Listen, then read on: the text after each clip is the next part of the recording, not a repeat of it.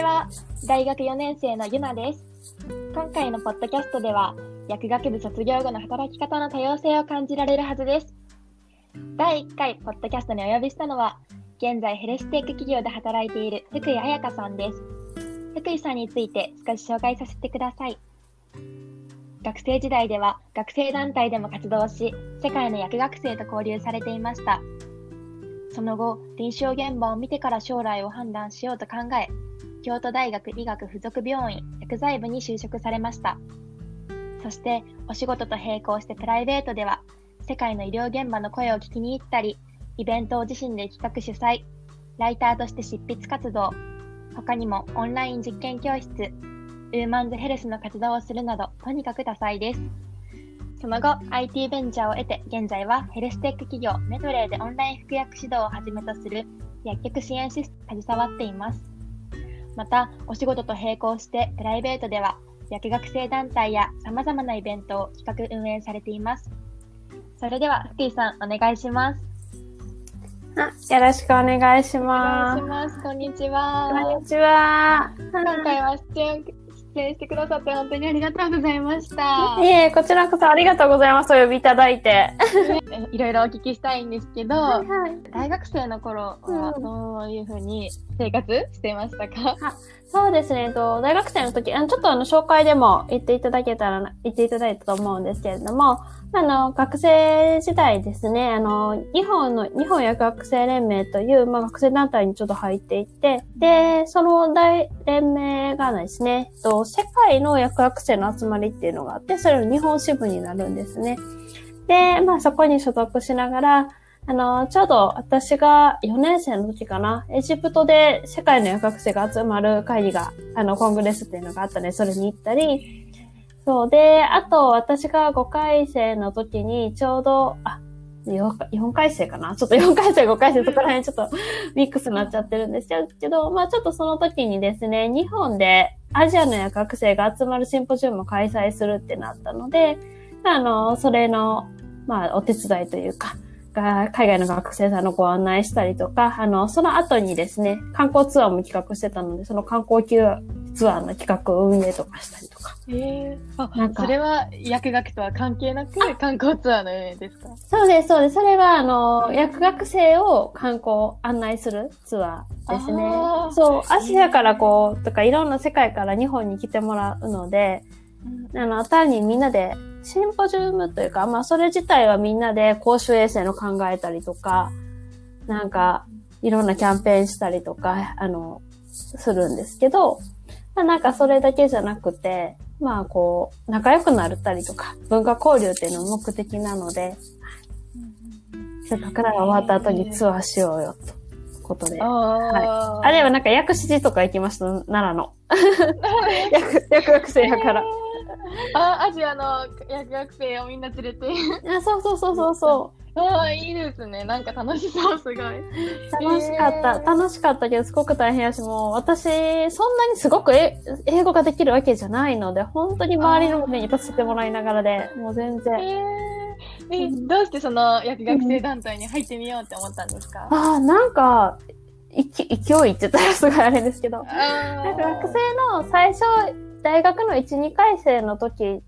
は、あの、大学の方の自治委員会、まあ、生徒会活動みたいなのをすごくやっていて、で、ちょっと私の範立命館なんですけど、私がちょうど、えっ、ー、と、3期生で、まだ上の先輩もあんまりいなかったので、結構あの低学年から、あの、すごいいろんな運営させていただいていて、まあ、それはそれで楽しかったんですが、こう、学、大学？一つの大学の中にずっといるのもあれだなと思って、私は辞めます。引き継ぎはちゃんとしますって。で、辞める宣言をして辞めて、なんか、とはいえなんか、単にこう、バイトと学生生活してるだけっていうのは面白くないなと思った時に、たまたま、えっ、ー、と、世界の薬学生が日本に来て観光ツアーというか交流ツアーをするっていうのを企画、その団体がしていて、東京やったんですけど、ちょっとお声かけいただいたのもあったね、ノリで行きますって言って、行って、で、すごく楽しかったけれども、活動拠点が、その時関東にしかなかったから、え関西だって活動したいって言って、その時に参加してた関西メンバー何人かと、そこの団体の関西支部を立ち上げて、で、そこからずっとその団体で活動していって、いやすごいですね。もう学生時代、すごいいろんな、なんか、進行役というか、活動を立ち上げていくのに携わってたんですね。そうですね。今から思うとそうやし、すごく聞こえるけど、でも本当、だから全然そんな私すごくできる方でもないから、なんか割とこう、みんなに助けてもらいながらやったんですけど、でもなんか、うん、なんかすごくいいメンバーが揃っていて、なんか自分、私がこういうことやりたいっていう思いとか考えがあった時に、それに賛同してくれたりとか、なんか、いい意味でこう、チームワーク割とこう、私は前に出てってこう、発信したりとか、これをやろうって言って、なんか進めていくのは得意だけど、すごい細かいところとか、まあなんかそういうところとかの支援とか、あとはその語学のところもすごく、あの、一緒にやってた子が英語めちゃめちゃできる子だったので、ほんと助けてもらいながらやってました、学生時代。えー、すごいです。えー、その学生時代の活動がなんか、就職に関わったりとか、うん、何かのその活動と近いことに就職されたんですか？なんか司会とかそういう感じで。そうですね。なんか、その時、まあ、えっと、最初のファーストキャリアっていうのにはそんなに影響しなかったかなと思うんですけど、私今、あの、ちょっと紹介にもあったんですけど、今ヘルステック企業で働いていて、メドレーって言うんですけど、あの、そこの転職とかっていうところにはすごく影響があったかなと思います。うん、で、そう。最初はもう特に関係なく、どういう感じで就活されたんですか？まあなんか私一番最初選ぶときは、なんかその段階で企業に行くか、すごい病院に行くかってすごく迷って、うん、まあでもなんかその、新卒の時にちゃんと臨床現場見たいよねっていうのがあったりとか、あとはこれは、なんか、どうしてもこう周りに対する期待に応えようみたいなのがすごく自分の中で強くて、で、その時に、まあ、どうしてもその病院とかっていうところに対する期待値とかっていうの周りがあったのもあって、で、まあでも、一方で本当に自分自身も臨床現場ちゃんと見たいし、で、あと臨床現場見るなら研究もすごいしっかりしたいっていうのがあったから、まあその両方を必ずやれるとこっていうので、兄弟病院に入って。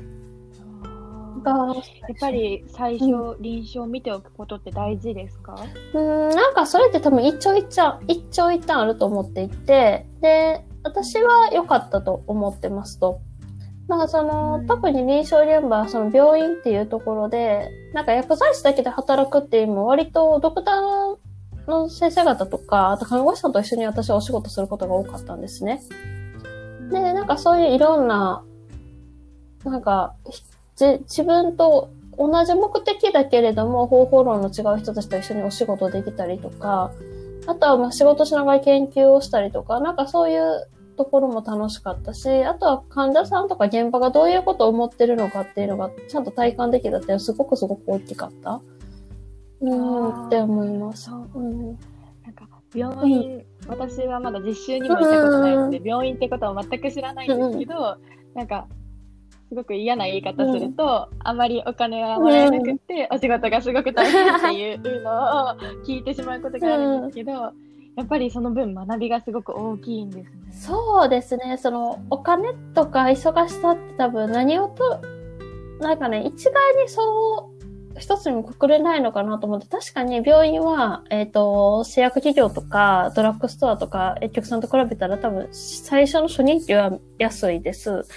まあでも、私の場合結構夜勤とかも入ってたのもあって、それなりにお給料は最後の方上がってたのね。うん。まあ、よし、な、なんてやろう。私割と仕事好きな人間。仕事好きで、なんかね、そう、いろんな治療の患者さんのためになってるなとか、こうしてるなっていうのとか、なんか新しい知識とか知ったら楽しいとかっていうのはすごくあったから、あんまりなんか、そうそうそう。そう、すごく仕事が忙しくてしんどくてってあんま思ったことがなかったかな、私は。こに何年間勤められたんですか？約4年ですかね。うん、あその次のお仕事に変えようと思ったきっかけとかは何だったんですか、次の仕事に変えようと思った。まあなんかすごくやりがいもあったし、研究でもちょっとできるようになってきたのはあったんだけれども、なんかその、私の元々の友達とか、その学生団体の友達とかって、あの、臨床に行ってる人ってあんまりいなくて、実は。で、なんかそれ以外の道を歩んでる友人、薬学部卒だけで歩んでる友人とか、あとはその薬学部以外の友達とかも結構多かったので、なんかそういう人たちを見てるときに、あれ、私って同じ箱の中でひたすら同じことだけしてないっていう風なちょっと焦りとか。で、なんかもっとあと医療現場っていろいろ、まあデジタルとかそういう使えばもっと効率化できるとこっていっぱいあるやんっていうのを働きながらすごく感じるようになって。で、なんかもっとそういうことがしたいと思う。でも私自身のスキルを考えたときに、私って一薬剤師としては、まあ確かに4年目だから完璧ではないけど一定できるようになってきて、でもあくまでも一薬剤師としてのスキルしかないよねってなった時に、じゃあもうちょっと自分自身のちゃんとスキルアップをしないと、やりたいこともできないよねっていうふうに思って、で、やりたいことをやるんだったら、やっぱりその転職とかいろいろ動きやすいのも20代のうちだなと思って、もう、やめるって決めて。で、そこで転職しようって考えて、で、最初は、なんか医療業界も、すごいなんか狭いから他の視点見たいと思って、医療業界をあえて選ばず医療業界以外で転職をして。あ、IT ベンチャーにあ、そうそうそうそうそう。だから、え、それは全くもう全く関係ない。へえ。そう。ああ、転職活動は結構大変ですか？大変かどうかって多分大変なんやったと思う。なんか今から思うと、なんか、はじ、ほぼほぼ初めての就活に近かったから最初って。そう、あの、病院の就職活動って、どっちかっていうと入試に近くてテスト？で、学科テストとか、とあと面接とかがメインになってくるので、な、なんてやろう。うん。そう、ほんまに入試の延長みたいな感覚だったよね。で、そう。で、そこからの転職活動、いわゆる普通に企業に対する就職活動みたいなしたことなかったから。だから多分最初は結構大変やったと思う、今から思うとね。でもなんか、振り返ってすごく辛い、うん大変やったんかもしれんけど、なんかすごいいい経験になったなって思い出しか今はあんまりなくて。うん。そう。その今の IT ベンチャーの転職が、今の会社のヘルステック企業につながってるんですかそうそうそうそこもオンラインに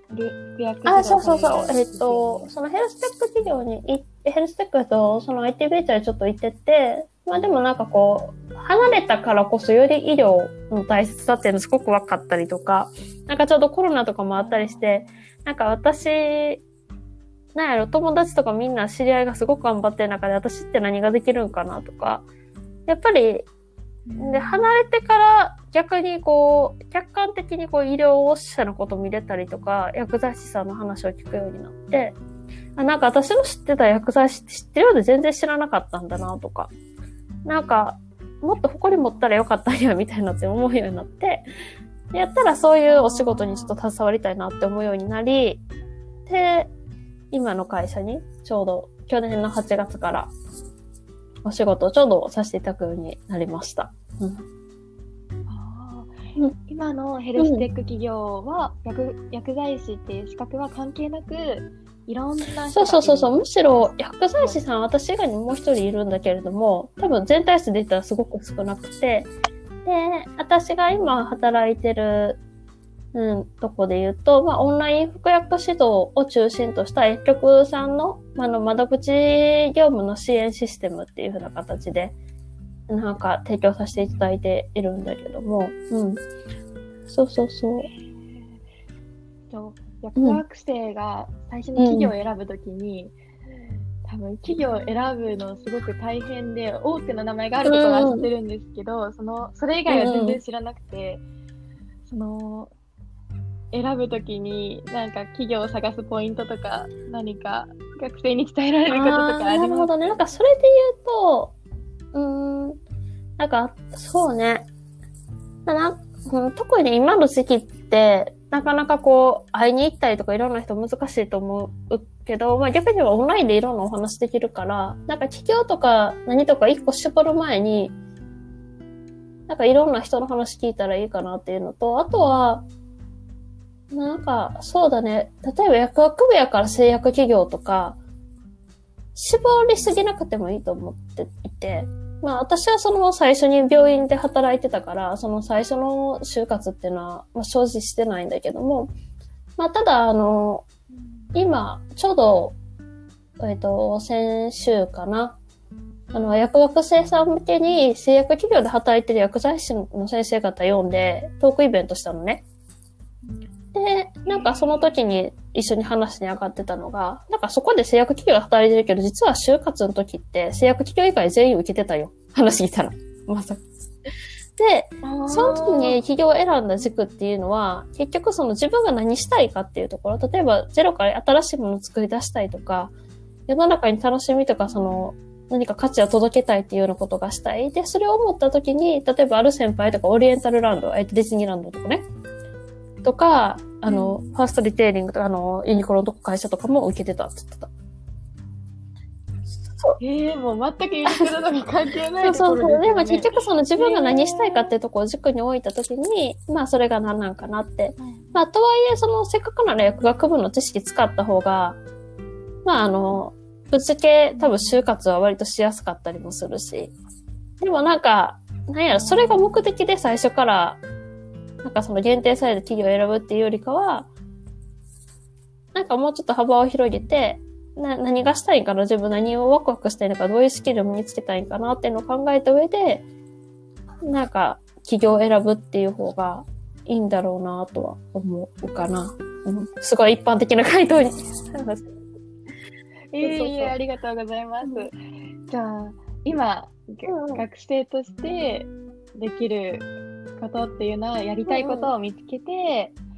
あと、もういろんな人に話を聞いて、うん、そうね。で、多分やりたいこと見つけてって言っても、正直そんな簡単に見つかるもんじゃないと思ってて。いや、ぱりだから本当にそうです。そう、私だってやりたいことうん未だに分かってないから。そう、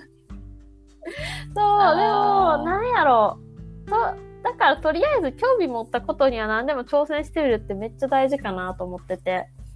なんかね、あの、社会人になってから思うのが、自分に肩書きがつくと、つけばつくほどすごい動きにくくなる時があるのよ。えー、え、どういうこあと薬剤師とかあ病院そう、なんかと特に例えば企業系やったりすると、例えば、この前ちょっと、なんかちょっとおもろいなと思ったのが、MR の友達がいて、で MR の友達が合コンに行ったと。で、その時に相手が医者やったりすると、お互いすごい気まずくなるって言ってた。あ、なんか MR, ってさ、お薬こう、売るっちゃ、まあ、お薬を売る人じゃないし、情報提供なんだけども、でもやっぱりそういうところの利害関係っていうのをちょっと考えてしまうんやって。お互いにね。だから、うんなんかこう、そういうのが、は、なんていうかハードルになるよねってあって、で、だから私自身も今、薬局さん向けにこう、いろんなシステムの支援させていただいてるんだけども、私自身は一薬剤師としてすごく薬局業界を変えたいと思って、うちの会社自体もその医療の未来を作るというか、まあそれをコン、あのね、信念というか、中心に置いて、なんかよりいい医療とかをこう提供していく中で何を言うことができるかなっていうのを軸に活動してる会社ではあるね。まあ、とはいえ、まあ、結局ベンダーというかまあ、ツールを提供する側に私はいるから、なんかこう、普通の一薬剤師として私は薬局業界のことをいろいろ思ったりとか、なんか私がもともと病院とはいえ、やっぱり薬剤師の絶対こう変えたい。で、特に今薬学生団体の、えっ、と、最初言った薬学生団体別の団体の、あの、運営とかもさせていただいていて、なんかその中でいろんな薬剤師の薬局の方のお話聞く中でもっと盛り上げていきたいなって思いがあって、で、なんかそういう系でやいろんな薬局の人とお話聞きたいって言って、いろいろ最後まで聞いたりしてるんだけども、まあどっかでこう、ななんかこう変な遠慮というか、なんか向こうがどう思ってるのかなってすごい私は心配しつつも、まあ普通にお話しに行ったりしてるっていうのがあって。だからなんかそういう、なんやろ、会社の名前があるからこそっていうところっていうのは、なんかちょっと出てきてしまうのかな、みたいなのは思ったりする。だから、その分学生の時って、なんやろ、もう学生っていう免罪符があるじゃないけど。なんか、結構いろんなことを可愛がってももらえるし。うん。そうそうそう。あなんか、新しいこと始めたり聞きたいんだったら、学生っていう時を使って、たくさん聞いた方がいいって。ああ、そうですよね。うん、で、なんか、やりたいことなんて正直、うん、なんか、ほんまに持ってるのって一部の人だから、なんか私も結局何がやりたいかわからんけど、目の前の面白いと思ったこと全部やってくぞみたいな勢いで生きてきてずっと。で、なんかただそれとそれが積み重なって今こう、あの、会社で働いていって、で、なんかその仕事的にも、まあ、薬局さん、薬局業界どうしていこうっていうのすごく考えるし、で、なんかそれを重ねるうちに、やっぱり自分自身も薬局業界とか、まあ薬、薬局だけじゃない薬学業界全然何か力になりたいなとか。あとは、私自身がすごいキャリアに迷ってた人間だから、なんかその薬学生さんとかに対して、なんか生き方縛られなくてもいいよみたいな、変に前の期待性を言い過ぎなくてもいいよっていうのを、なんか伝えたいなっていうのは本当に最近思うようになって。だから、うん、最近したいっていうか、なんか自分が今やりたいことっていうのは、うん、もう漠然としてるけど、薬局業界なんか盛り上げたいなってずっと、なんかキャリアの幅学生さんのキャリアの幅とかっていうのを、なんかもっと柔軟に考えられるように伝えていきたいなっていうのがあるかな。ああ、すごいです。学生としてありがたいです。本当に。ありがとうございます。あ、うん、すいません、話変わるんですけれども。学生のうちにインターンって言っといた方がいい、インターンね、そうね。なんか、いけるんだったら言っといた方がいいかなとは思っていて、で、なんかそれも、なんやろ。まあ私、その、だからって言って、私、そんなインターン、すごい行ったわけじゃないけど、今から思ったら、なんやろ。インターンで行けるうちにいろんな会社見といたらよかったなとか 入らなくても中見たりとかってもっといろいろしといたらよかったなって普通に思ったりはするかな。でもなんかインターンにこだわりすぎる必要もないかなとも一方で思っていて、なんか自分の本当にやりたいことがあるんだったらそのことをずっと突き詰めてるでもいいと思うし。うん、難しい。なんか今インターン行きたいとか思ってるとことかあったりするの？逆に。いや全然、うん、あの、一応、そのインターンのサイトは登録してるんですけど、ここめちゃくちゃ行きたいっていうのがなくって、うん、もう、とりあえず行ってみようかなみたいな感覚になってしまっているので、まあ今オンラインだし、まあいっかっ結局行ってない状態、ね、そこは本当にちょっと面白そうって思ったら行ってみる。とりあえず一個行ってみるとかっていうのでもいいかも。あとは、うん。なんか何目的にするかかな。例えばもうこういうとこに就職したいっていうのがあって、そこの業界研究のために行くのか、まあなんかそれはなく、いろんな世界見ときたいから行くのかっていうのに結構変わってくるかなっていうのは、うん、思ったり。そう。あうん、私はインターンはそそんな、ほぼ一個行ったぐらいかどうかな。まあでも、あと、なんかそれはしてないけども、そのプレゼンテーションのイベントのたまたま運営お声かけいただいて、運営店長さんの人とちょっとしたる時もあったし、で、最初言ってた学生団体の運営してたりとか、なんか関西支部のやつやってたりとかもしたから、なんか割とそっちにすごい時間をかけた。でもそれの中でどういうふうにプロジェクト回そうとか、まあ、イベント1個やって登壇者と打ち合わせして告知してっていうのも、なんか、すごく、今から思うと学生の時からバンバンやってたで、それが、うん、なんか、それが結構、その後にも生きてきてるなっていうのを思うから、なんか、インターンみたいな形があるとこってもすごくいいと思うし、それ以外でもしやりたいこととか挑戦できる環境にあんやったら、別にそっちを優先してもいいと思うし。で、私は思うね。うん、あくまで個人的意見やけど。いやいや、でもありがとうございます。すごい参考になります。なんか本当にいろんな人に会うのは絶対いいと思う。ああ。なるべく、今、そうだよね。そうだよね。で人に会うのは難しいですけど。あそうそうそうそう。がオンラインあるし全然なんか、もう、私でよければ全然いつでも話すんで、あの、気になる人、あの、ツイッターいるんで声かけてください、とか。あ少しじゃあ、紹介してもらっても、会社とかツイッターとか何か紹介はいありがとうございます。してもらってあればお願いしそうですね。えっと、私は福やかといまあ、最初から仲いってにって感じなんやけど。で、えっと、まあ、ツイッターとか、あとノートちょっと最近書いてないけど、ちょこちょこ配信したりしてます。で、今仕事はさっき言ったように株式会社メドレーっていうところで、オンライン服薬指導を中心とした、あの、中心というか、オンライン服薬指導をはじめとして、あの、薬局業務の支援の、あの、お手伝いで、をしたりしているところです。はい。で、まあなんかそれの仕事をしつつ、なんかおもそもそもの、さっき話したけど、まあその会社に入った理由とかっていうのが薬局業界盛り上げたいよねとこが大きいので、まああの関連して、あの薬学生団体のあの運営、薬味ラボっていう団体の今運営のお手伝いもさせてもらってます。で、そうそうそう。で、この薬味ラボがちょうど薬学生さん、なんか学生団体とかいっぱいあるけども、もっとカジュアルにちょっとした相談とか、なんかその、意識高い系じゃなくても参加できるみたいな集まりができたらいいなと思って、そう、やり始めたはずです。そうそうそう。あ、そうそう、ノート福井彩香。出てくる福井彩香。さんはいで検索すれば出てくると思うので、ありがとう。検索してみてください。じゃあ、はい、ありがとうございましたごめん、取り留めもない話になっちゃったけど。いやいいや、私もたどたどしてめちゃめちゃゆなちゃんのん明るい声聞けて楽しかったです。ええいや、来てくれてありがとうございました。はい。今回は福谷彩香さんに出演していただきました。次回は好きな場所で生きる薬剤師ライターのまいまいさんをお迎えします。それでは、バイバーイ。